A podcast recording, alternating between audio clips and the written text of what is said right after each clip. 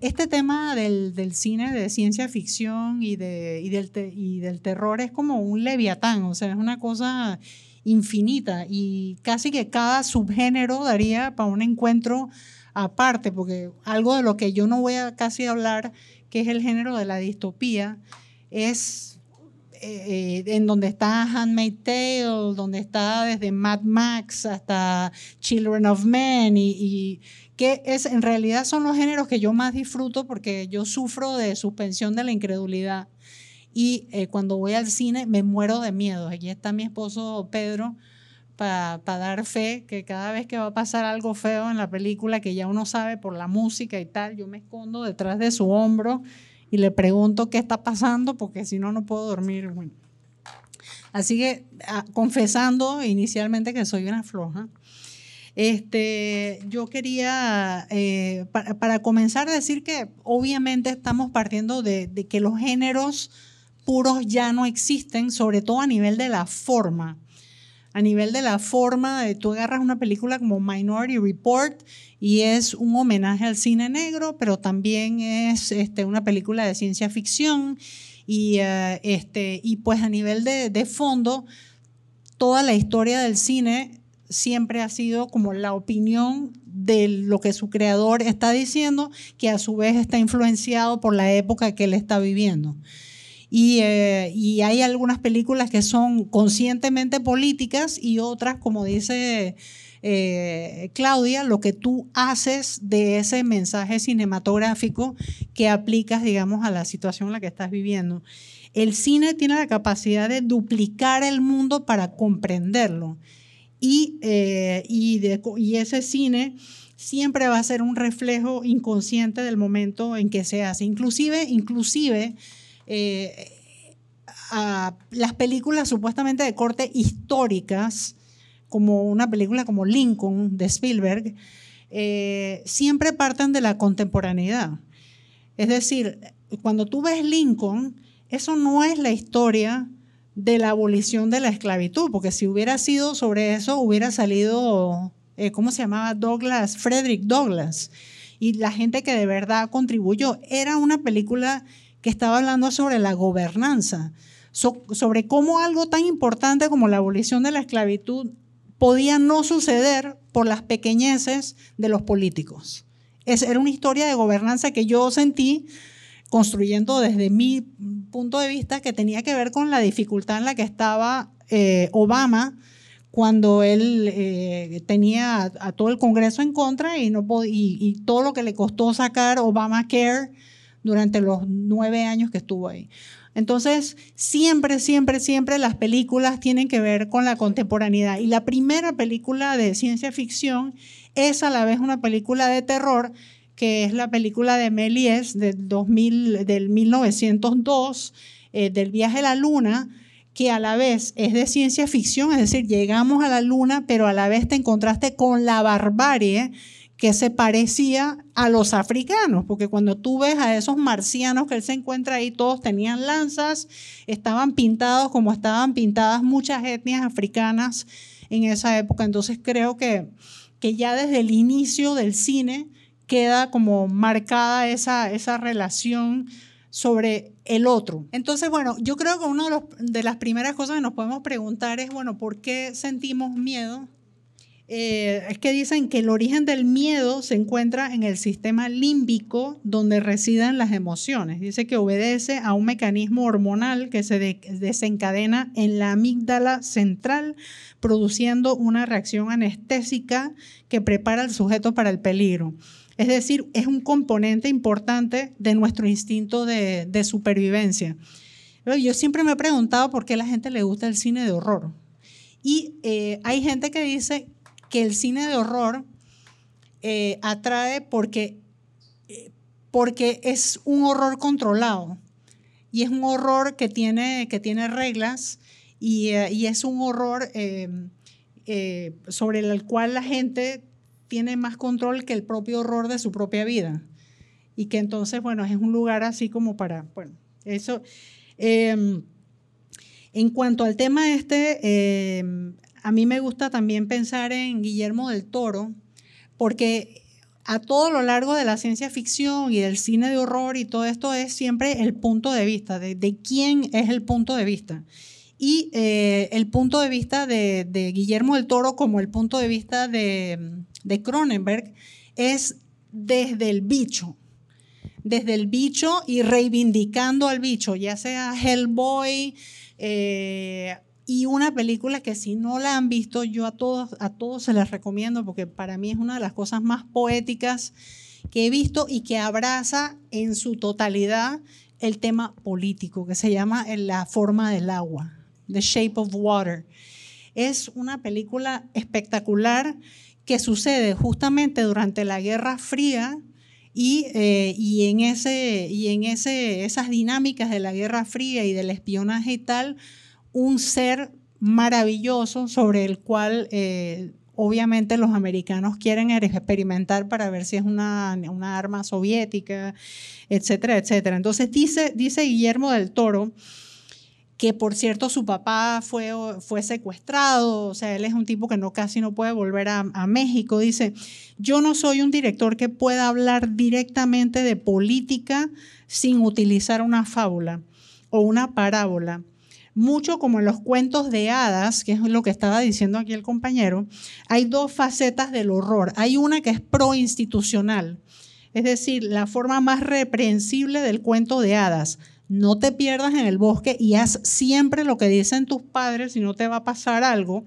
Y el otro tipo de cuento de hadas es anárquico y es anti-establishment. Entonces dice, dice alguien porque leí por ahí, dice, dime a qué le temes y te diré quién eres. La ciencia ficción sería, como lo plantea Baudrillard, una fabulación de la sociedad semejante a la que utiliza el psicoanálisis con el individuo. Los enunciados que propone la ciencia ficción, tanto en el cine como en la literatura, con relación a la tecnología, espacio, viajes en el tiempo, formas de vida no humanas y universos paralelos, no puede evitar invocar las preguntas eternas sobre la vida política, temas de justicia social, que de quién debería gobernar, los temas de libertad, del libre albedrío y la autonomía, al igual que las ventajas y desventajas del progreso. Algunos de los temas de la ciencia ficción, la preocupación con la autonomía de la propia creación del hombre, Frankenstein, ¿sí?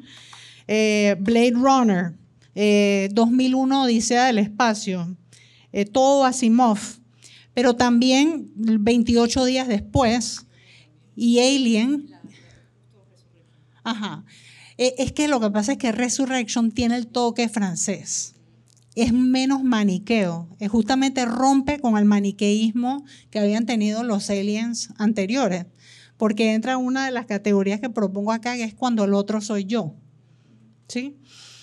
Eh, la preocupación eh, del hombre como creador de su propia destrucción, el Day After Tomorrow, ¿no? con, el, con el recalentamiento global, eh, Children of Men, Mad Max y, también la Matrix.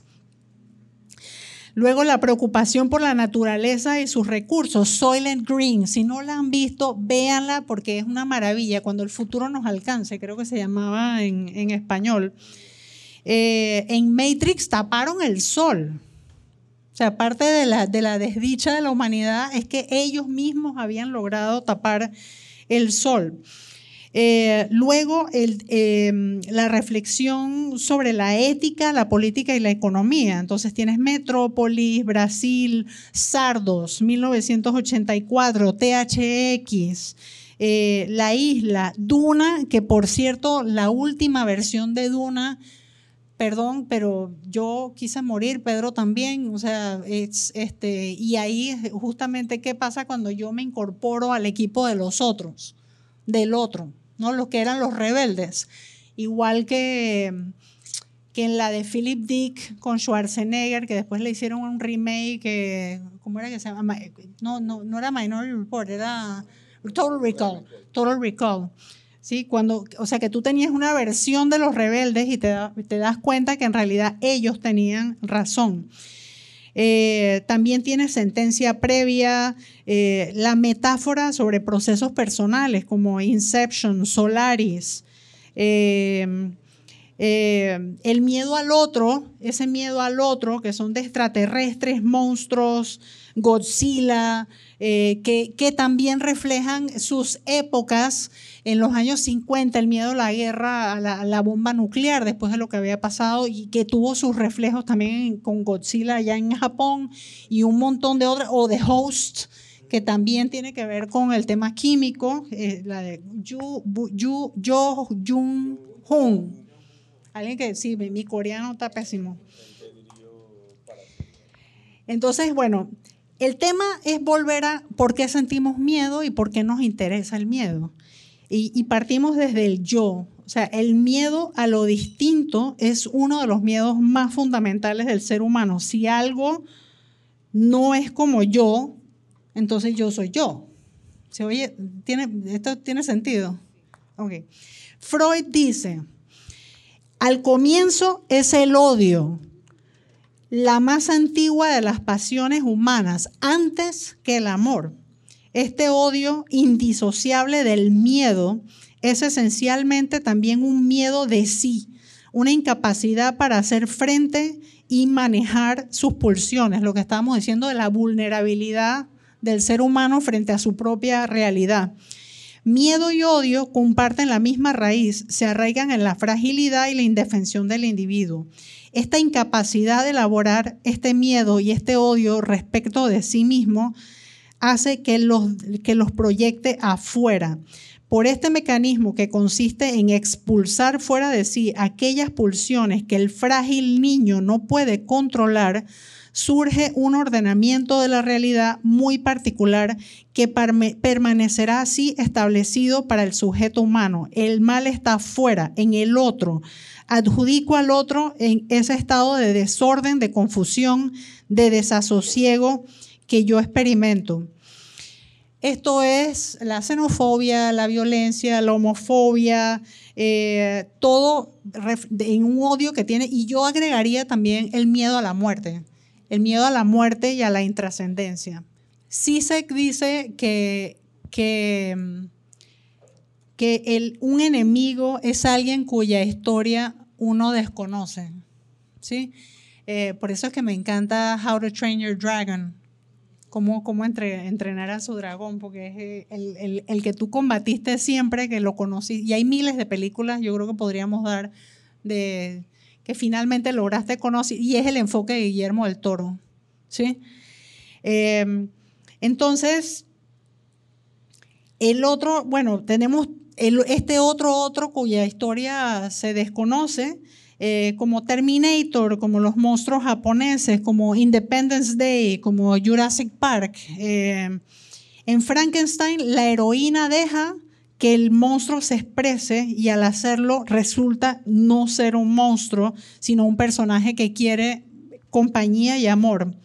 Deja de ser el criminal para volverse víctima, igual que King Kong. Y pero también reflejaba el miedo de Mary Shelley contra la industrialización y también, y también eh, eh, reflejaba la historia, de, la historia del monstruo te permitía, te permitía entrar en la historia del monstruo. Al final el monstruo era otra víctima. Muchísimo Tim Burton. No. Sí, Tim Burton y Edward Scissorhands hasta... No el papá, pero es el maestro de Sí. El otro que es terrible es el que está diciendo y el que mostró él acá, que lo vi medio de reojo, es cuando, es cuando el monstruo está en casa. El otro está en casa y está en la cotidianidad. Eh, y la Invasion of the Body Snatchers, ¿sí? Eh, They Live también. Eh, todo lo que reflejaba el macartismo, la Guerra Fría, el tema de las mayorías complacientes, ¿no? luego está el otro racional que es mejor que nosotros. iRobot, el Matrix, porque las máquinas tenían su, tenían sus razones. Eh, el día que la Tierra se detuvo, eh, Close Encounters, E.T., ¿sí? Eh, ¿Cuáles más? ¿Qué otros ejemplos hay? Arrival, Arrival, que es espectacular además. Depredador sí tenía, Depredador era, tenía razones. Yo creo que Thanos tenía una buena razón. Thanos para mí era un tipo que tenía total. Bueno, y luego el tema del otro soy yo, que ella acaba de mencionar en, Alien, en Alien Resurrections. El otro soy yo. Eh, District 9. ¿Qué pasa cuando yo me convertí en el otro? No, es algo muy breve. Es, esta, esta idea de Sartre de qué vamos a hacer con lo que han hecho de nosotros. Entonces eso, eso está ahí, es, eso, ¿no? solo quería... Y también en District 9 está subyacente todo el tema de cómo el trato a los, a los refugiados, a todos los refugiados dentro del África. Eh, yo quería reclamar, eh, recomendar una serie que si no la han visto, porque eh, es lo que llaman intellectual popcorn, que además es glamorosa, es sexapilosa, eh, y tiene unas lecturas políticas espectaculares que es True Blood. Eh, es de vampiros. Man, True Blood, yo dije camisetas, soundtrack, o sea, yo, yo, nunca he sido tan groupie de una serie como de esa serie. Me demoré, yo ya había visto Six Feet Under, pero me demoré cinco episodios cuando me agarró, porque es todo sobre la otredad y qué es ser normal y si sabe bien, como diría este Guillermo, ¿cómo se dice? El, digo que no soy un hombre puro. Em, eh, yo quisiera resaltar un poco para terminar mi intervención y abrir a, la conversación, em, porque a mí me, me, encanta cuando, cuando la gente hackea el mainstream. Si algún día quieren ver una película de horror que no tiene ni una gota de sangre y es una de las películas más horrorosas que he visto en la vida, básicamente por su, por su edición. Les recomiendo que vean El incinerador de cadáveres de Yura Herz. Fue una película en la época, en la primavera del 68 en Praga. Una película que estuvo desaparecida un montón de tiempo y que habla de cómo una persona perfectamente normal se vuelve nazi. Está en YouTube, la encontré la semana pasada en YouTube y eh, es de verdad el incinerador de cadáveres. Yo la vi dos veces en el cine. Las dos veces que la vi, sin ver una gota de sangre, la mitad del público se fue. Pero esas películas no las ve nadie. Entonces, lo que a mí me parece interesante es cuando tú logras hackear el mainstream, cuando tú te logras meterte que es eh, lo que, con lo que quería terminar mi presentación, eh, de este grupo de realizadores afroamericanos que están ahorita, Jordan Peele, todo lo que está haciendo Jordan Peele. Eh, hay, hay una película que se llama Us, que, creo que más allá de su propuesta racial, tiene una propuesta social de clase y de género muy, muy interesante. El otro soy yo, el otro soy yo y, lo que tú estás creyendo de ti mismo puede estar completamente equivocado. Eh, también está em, la Get Out, que también es el miedo, del miedo a la cotidianidad, lo que aparentemente es normal y esconde, y esconde el horror.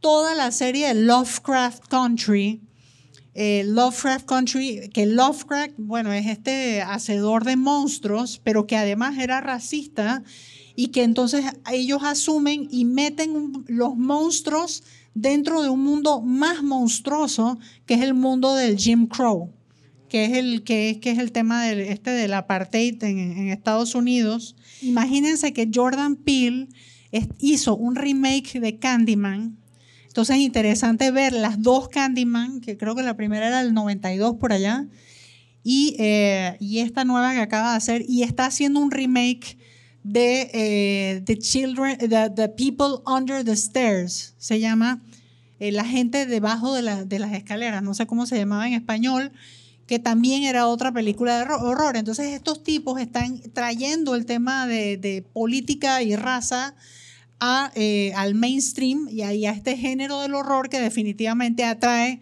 mucho más gente que la que yo les digo del incinerador de cadáveres. Entonces, yo quisiera terminar que para, pensar juntos, ¿no? Como cuáles serían las películas de horror que van a salir de estas épocas que estamos, que estamos viviendo. Eh, pueden ser sobre el, sobre el tema este de, del COVID, eh, el hecho de que todo el mundo se te volvió peligroso alrededor, más allá de la epidemia, es la relación con el otro que se volvió peligroso, la falta de privacidad. Eh, ¿no? el, Estado, el, el, el 1984 megatecnológico, eh, o el tema de no poder ser entendido por los demás, o sea, el hecho de que tu argumento frente a la vida se ahoga en un mar de, de, posverdad, ¿no? de, fake news. Eh, así que bueno, yo espero que con algo de suerte lleguemos a ese episodio de Black Mirror, eh, donde el soldado que mataba zombies le hackean el sombrero, el chip que tenía en el cerebro y se da cuenta que estaba matando a seres humanos. Y pues bueno, eso es lo que quería compartir con ustedes y abramos la conversación porque...